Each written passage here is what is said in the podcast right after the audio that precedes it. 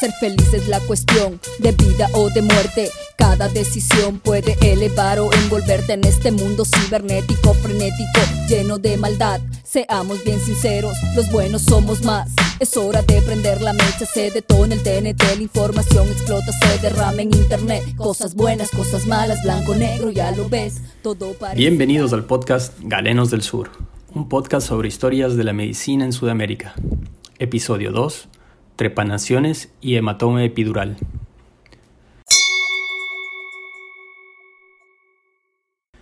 El hombre primitivo desde temprano reconocía que la forma de noquear a otro era dándole un golpe en la cabeza.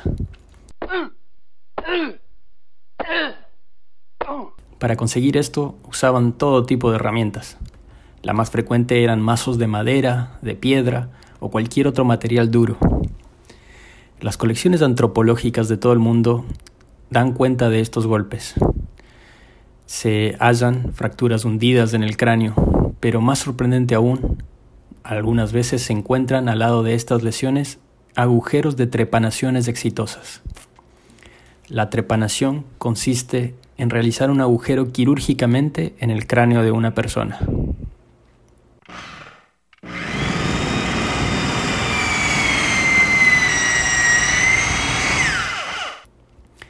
El padre de la medicina, Hipócrates, decía, ninguna lesión de la cabeza debe considerarse trivial. El conocimiento de los traumatismos de cráneo y su tratamiento se encuentra en los textos egipcios de 1700 a.C. Asimismo, existen evidencias de su conocimiento en textos judíos, babilonios, persas y griegos antiguos. Incluso desde la prehistoria, es decir, antes de que exista el lenguaje escrito, Hace más de 10.000 años ya hay evidencias de protocirugías, y ninguna más interesante que la trepanación. En 1876, en el Congreso de Budapest, el famoso médico y neuroanatomista francés Paul Broca leyó su magistral obra acerca de las trepanaciones del cráneo y amuletos craneanos en la época neolítica, por la que establece que en la época neolítica se practicaba una operación quirúrgica consistente en abrir el cráneo con, con, el fin de curar ciertas enfermedades internas. Esta operación se hacía casi exclusivamente en los jóvenes. Además, los cráneos de aquellos individuos que sobrevivían a la trepanación eran considerados como poseyendo una gran propiedad particular del orden místico, y cuando tales individuos morían, se extraían de las paredes de sus cráneos fracturados fragmentos que servían como amuletos y que se tomaban con preferencia de los bordes de la abertura cicatrizada, es decir, de la trepanación póstumamente. Existe especulación de que si estos agujeros fueron hechos para satisfacer alguna causa religiosa o médica, por ejemplo, para liberar espíritus malignos que se pensaban estaban invadiendo al individuo. Debido a la falta a la falta de escritura no podemos saber a ciencia cierta por qué se realizaron. Pero lo más curioso es que muchas veces en estos agujeros podemos ver un reborde de hueso delgado. E inclusive pueden tener su fondo completamente cubierto con un hueso regenerado. O sea que los pacientes se recuperaron después del procedimiento y vivieron lo suficiente para que esto suceda. La trepanación en nuestra América fue posiblemente una práctica común en los pueblos precolombinos, pero lamentablemente los restos óseos no se conservan bien en los ambientes tropicales o húmedos, y más bien se favorece su conserva en las regiones áridas o secas, como las que se encuentran en Perú, donde encontramos la mayor cantidad de ejemplares. Las trepanaciones más antiguas en Perú datan cerca del año 400 a.C., en la costa sur de ese país. Los traumatismos encefalocranianos parecen haber sido la principal indicación, aunque es posible que otras enfermedades también hayan sido tratados de esta forma, por ejemplo, los tumores óseos, los dolores de cabeza, incluso la epilepsia o la esquizofrenia. Sin embargo, hay quienes niegan estos últimos debido a que los habitantes de los Andes ubicaban el origen de estos males en el corazón. La evidencia es controversial y sigue en discusión.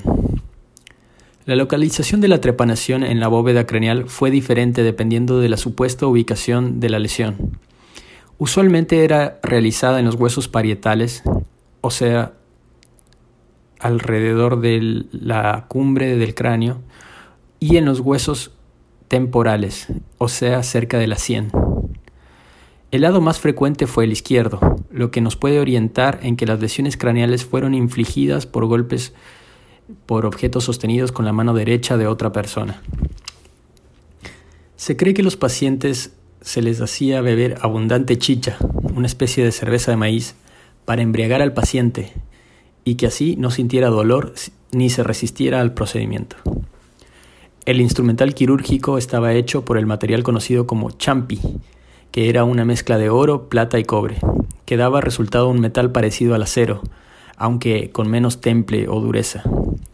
Se usaron cuchillos de piedra obsidiana o sílex, punzones de cobre, agujas de oro y el famoso tumi, un instrumento clásico de la cirugía andina que consiste en una cuchilla en semicírculo con un mango que suele ser muy decorado.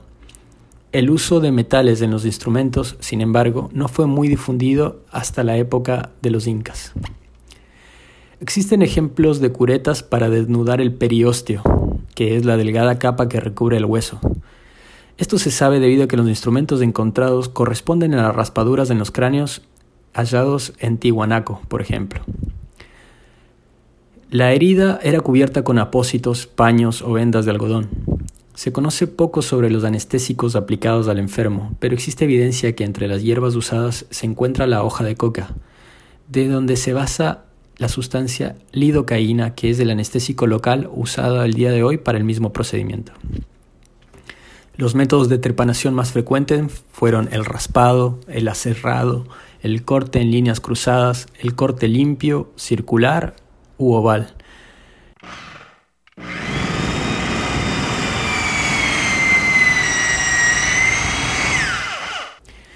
Después de realizar el agujero, se elevaba la parte fracturada del hueso o se evacuaba el hematoma que estaba comprimiendo el cerebro. Usualmente la causa de muerte en estos pacientes es debido a la compresión que genera el hematoma o el aumento de la presión por la inflamación del cerebro. Ambas cosas son tratables con la realización de una trepanación. Una vez eliminada la porción ósea deseada, si la herida era muy grande, había la posibilidad de una hernia cerebral, por lo que el agujero se tapaba con tapones de concha, hueso, calabaza e incluso láminas de plata y oro, procedimiento que se denomina cranioplastía. Sin embargo, debemos tomar en cuenta que estas cirugías muy probablemente se hicieron en un contexto de urgencia, por lo que es entendible que la preparación de materiales previa a la intervención sea escasa. En el periodo incaico se difundió aún más la trepanación debido a las constantes guerras de expansión y su consecuente aumentos de trauma de cráneo. Se puede decir incluso que los incas llevaron la trepanación a otro nivel.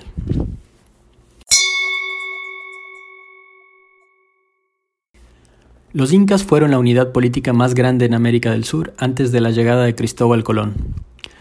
Conquistaron vastos territorios en los Andes en menos de un siglo desde 1438 hasta 1532 en nuestra era. Eventualmente dirigieron un territorio que comprendía desde Ecuador, Perú, Bolivia hasta Chile y Argentina. Los incas hicieron grandes avances en áreas como la ingeniería, artes, astronomía, arquitectura, como por ejemplo Machu Picchu, pero también avanzaron en áreas como la medicina y la cirugía. El escritor peruano Garcilaso de la Vega dice en sus comentarios reales del año 1600 después de Cristo que los soldados españoles preferían hacerse curar por los indios incas, ya que eran expertos en curar heridas, en vez de por sus propios coterráneos.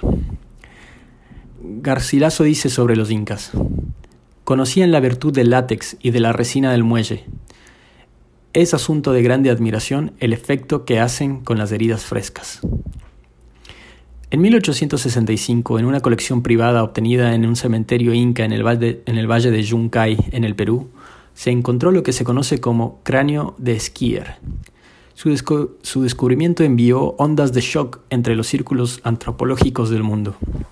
Su descubridor, el diplomático norteamericano Ephraim Skier, dijo, el cráneo fue sometido a la crítica de los mejores cirujanos de Estados Unidos y Europa y es considerado por todos como la más importante evidencia del conocimiento de la cirugía entre los aborígenes hasta hoy descubierta en el continente. Este cráneo presentaba un agujero entre, entre cuatro incisiones lineales, dos horizontales y dos perpendiculares a estas. El agujero tiene 15 milímetros de ancho y 17 milímetros de largo. El grosor de las incisiones es de 2 milímetros, lo que habla de la precisión del material usado y del cirujano. El corte no fue hecho con sierra, sino con un burril semejante al usado por los grabadores de madera y de metal. Se aprecia también la denudación del periósteo con un decolador. En el cráneo existen rajaduras, pero según los analistas creen que éstas fueron creadas por la acción destructiva del tiempo y no por el procedimiento en sí mismo. En el reborde del agujero existen signos de cicatrización, por lo que se sabe que el individuo vivió hasta 15 días después del procedimiento. Los expertos también creen que el motivo por el cual fue realizada la trepanación fue por una herida con un objeto punzante que habría generado un hematoma, por lo que éste tuvo que ser evacuado.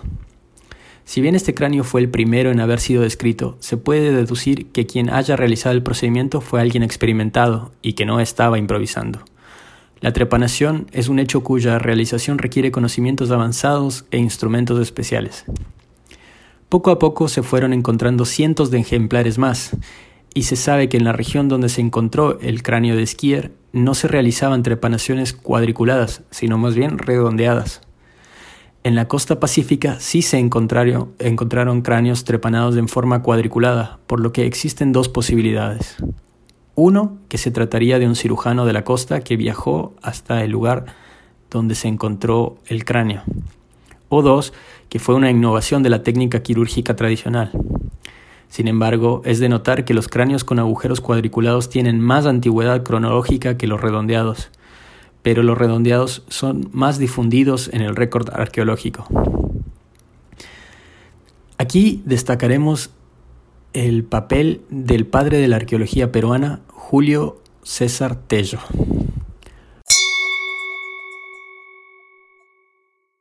Julio César Tello nace el 11 de abril de 1830 en el poblado de Huarochirí, en el Perú. Estudió medicina en la Universidad de San Marcos en Lima y posteriormente recibió una beca para estudiar antropología en Harvard a inicios del siglo XX. En su trabajo se basa la mayoría de nuestros conocimientos sobre la trepanación inca.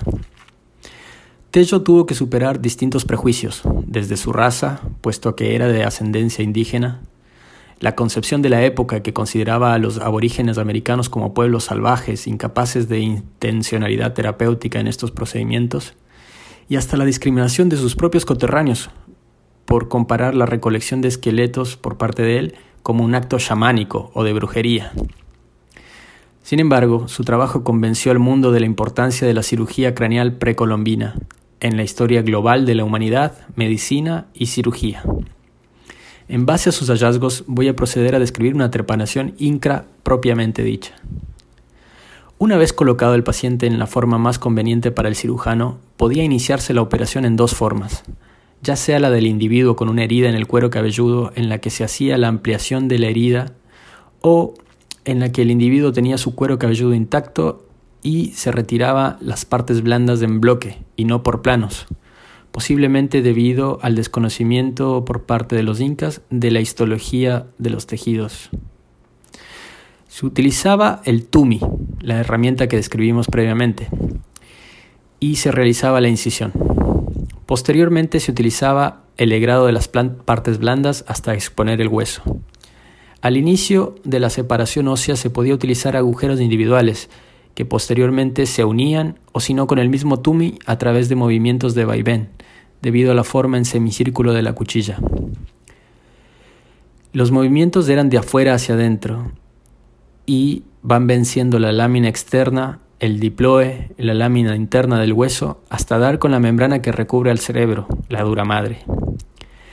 Cabe mencionar que existen otros tipos de trepanaciones precolombinas, realizada con instrumentos desconocidos que hacían agujeros pequeños de forma circular y que no corresponden a la técnica descrita. Además, el TUMI no, no, se podía usar en fracturas de cráneo, puesto que sería muy riesgoso el daño cerebral directo y requeriría de otro tipo de instrumentos que actuara como sacabocados. Lo más probable es que se usara martillos y cinceles como las trepanaciones realizadas en el mundo antiguo no americano. En cuanto a la hemostasia por el sangrado que es abundante en el cuero cabelludo, es probable que se haya empleado compresión manual externa, usado plantas como el kuntut, copachina o incluso el uso de tela de araña, como se utiliza hasta el día de hoy en, eh, entre los locales. No hay evidencia de que se haya realizado ligadura directa de los vasos sanguíneos. Para el sangrado del diploe es posible que se haya utilizado tierras o arcilla como retania aunque no hay evidencia de aquello tampoco. Lamentablemente, cuando a las prácticas asépticas, antisépticas y de hemostasia no podemos concluir con certeza nada, puesto que no tenemos registros descritos, solo el material arqueológico. Pensando en las dificultades que representa la hemorragia, cabe notar que los ejemplares encontrados no presentan agujeros en los lugares donde puede generarse sangrados masivos como por ejemplo cerca de la arteria meningia media o cerca del seno venoso longitudinal superior. Parece que los cirujanos incas respetaban el área del terion, la línea media y la zona próxima a los senos frontales. Esto presupone conocimientos de anatomía craneana. El cierre del agujero, como ya lo hemos descrito, se realizaba con distintos materiales, incluida láminas de oro. Posteriormente, la piel se cerraba con sutura. Estos datos fueron comprobados gracias a las investigaciones de Julio Tello. También es importante mencionar que en una época previa a los antibióticos, realizar estos procedimientos conllevaría muchas infecciones posquirúrgicas que a veces se encuentran en los cráneos, puestos que ellos presentan signos de osteomielitis, que es la infección del hueso. Existe la posibilidad de que las infecciones se hayan realizado incluso sin hacer la cirugía, ya que los traumas abiertos de por sí llevan un riesgo elevado de infección. Sin embargo, existen reportes de cráneos trepanados recolectados alrededor de Cusco, donde los signos de supervivencia son alrededor del 83%.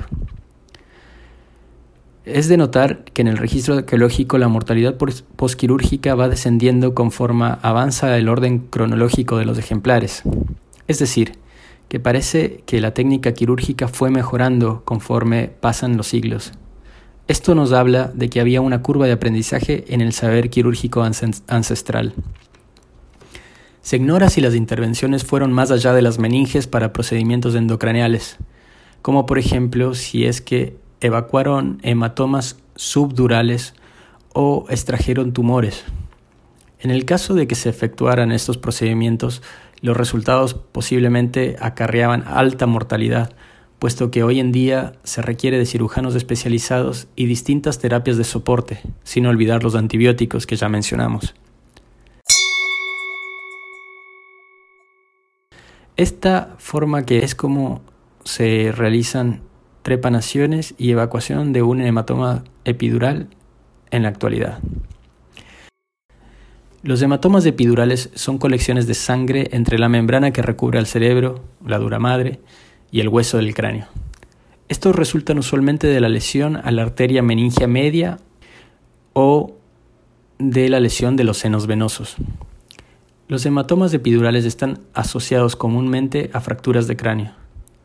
La arteria meningia media forma un canal en el hueso temporal que es más delgado que el resto del cráneo, por lo que se suele fracturar fácilmente.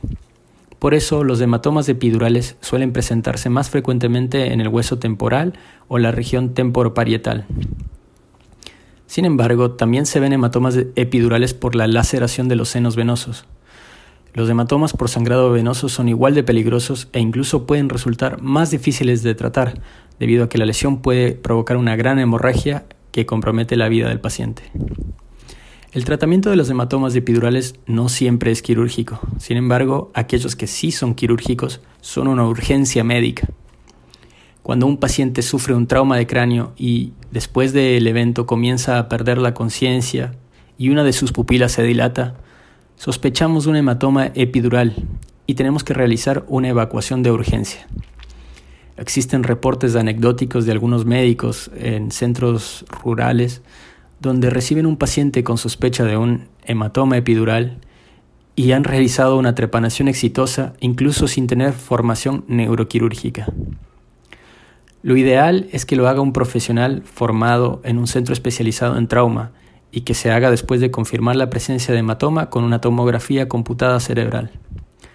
La tomografía usualmente evidencia una colección sanguínea que sigue el reborde óseo y a su vez que sigue el reborde del cerebro con su dura madre, es decir, convexo por fuera y cóncavo por dentro. Una vez que se decide evacuar el hematoma, se realiza una insusión en forma de signo de pregunta o lineal. Es importante realizar una incisión adecuada para la mejor evacuación del dicho hematoma. Si se piensa que el hematoma epidural es de origen venoso, el neurocirujano debe considerar la anatomía del seno venoso y cómo controlar el sangrado una vez que el hueso se levante. Se separan los planos de piel, tejido graso subcutáneo, aponeurosis, músculo y se decola el periósteo. Durante este proceso hay que cuidar de preservar los nervios y las arterias más importantes, además de asegurar una buena hemostasia, es decir, parar el sangrado. Esto se realiza usualmente con un bisturí eléctrico que coagula las arterias y las venas que son lesionadas. Muchas veces, cuando no se puede coagular, se utilizan venas eh, pinzas hemostáticas que paran el sangrado. La preferencia para los agujeros de trepanación pueden ser varias. Típicamente se realiza tres agujeros, uno en el punto clave en el hueso temporal, otro más inferior en el mismo hueso temporal pero posterior al hueso esfenoidal y uno superoposterior en el hueso parietal.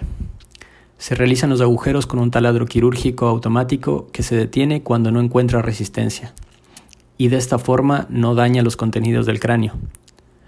Después se unen estos agujeros con una sierra eléctrica llamada craniótomo, que tiene una base en forma de pie para no dañar la dura madre.